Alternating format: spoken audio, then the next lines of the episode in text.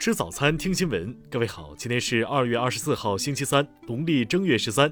新阳在上海问候您，早安。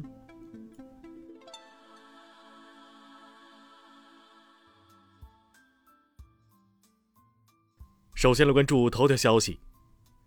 一九九七年十二月到一九九八年一月期间，有市民在上海松江某小河沟内陆续发现人体骨骼及尸块。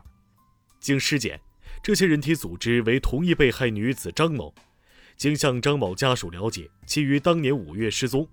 根据现场勘查，警方提取到一枚生物痕迹，受于当时技术所限，未能比对出结果，案件侦办一时陷入了僵局。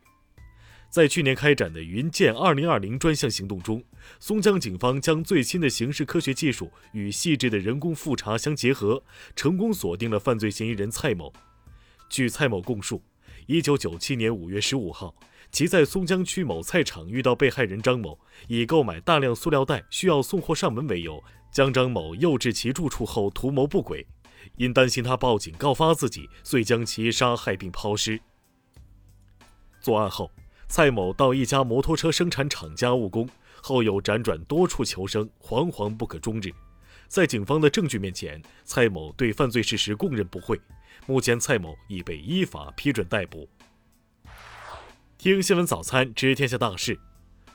据新华社报道，全国脱贫攻坚总结表彰大会将于二十五号上午在京举行。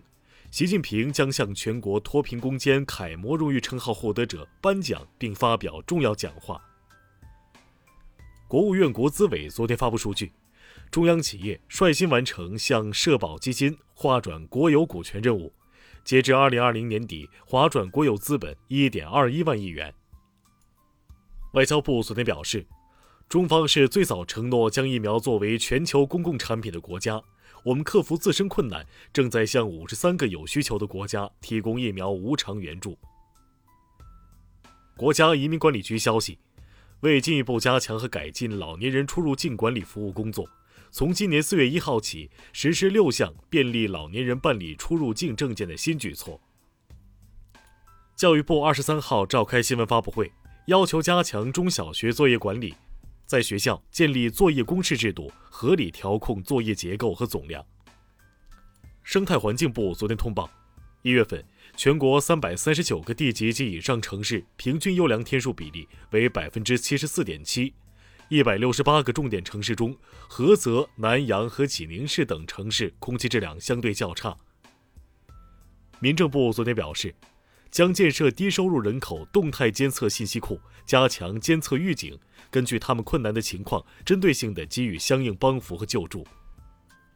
山东栖霞金矿事故调查处理结果日前公布，根据事故原因调查和事故责任认定，四十五名相关责任人员依规依纪依法被追责问责。下面来关注国际方面。美国最高法院日前拒绝了前总统特朗普一方要求对其税表保密的动议，从而为纽约检方获取特朗普八年税表和其他财务记录扫清了道路。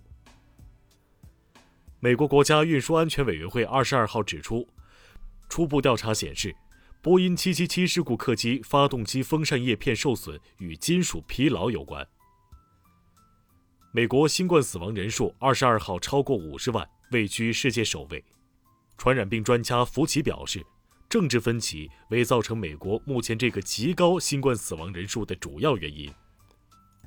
美国国家利益杂志近日刊登了一篇假想北约与俄罗斯发生战争的文章，并指出北约东线部队问题众多，在实战中将不堪一击。世卫组织总干事谭德赛二十二号指出，全球各地进行新冠疫苗接种，符合包括高收入国家在内的所有国家的利益。欧盟外长理事会会议二十二号决定，将对与俄罗斯反对派人士纳瓦利内事件有关的俄方人员实施制裁。俄外交部当天强烈批评欧盟这一决定。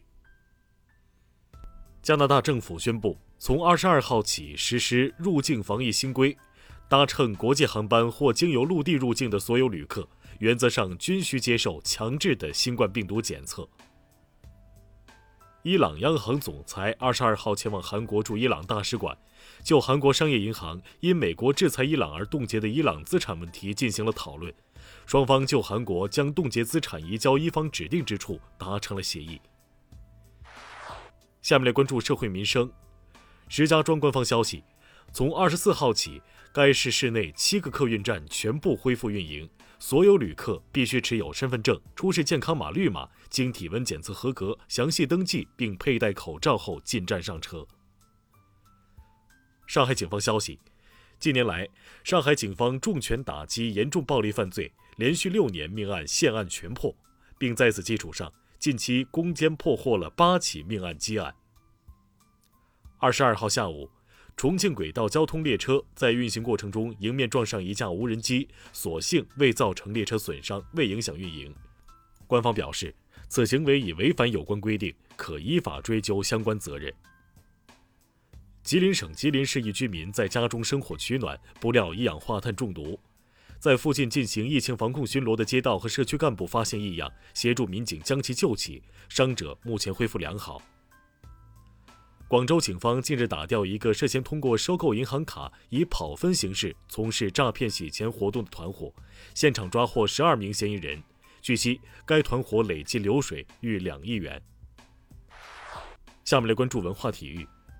据媒体报道，截至目前，中超尚有三队未确定主帅，五队未在本次转会期引援。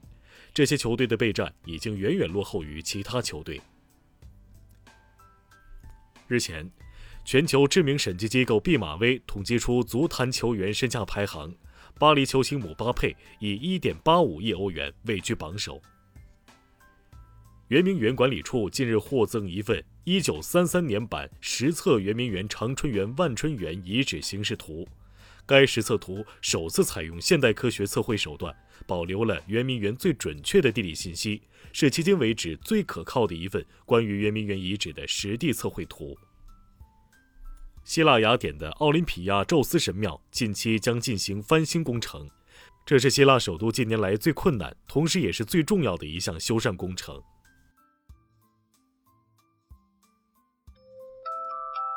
以上就是今天新闻早餐的全部内容。如果您觉得节目不错，请点击再看按钮。咱们明天不见不散。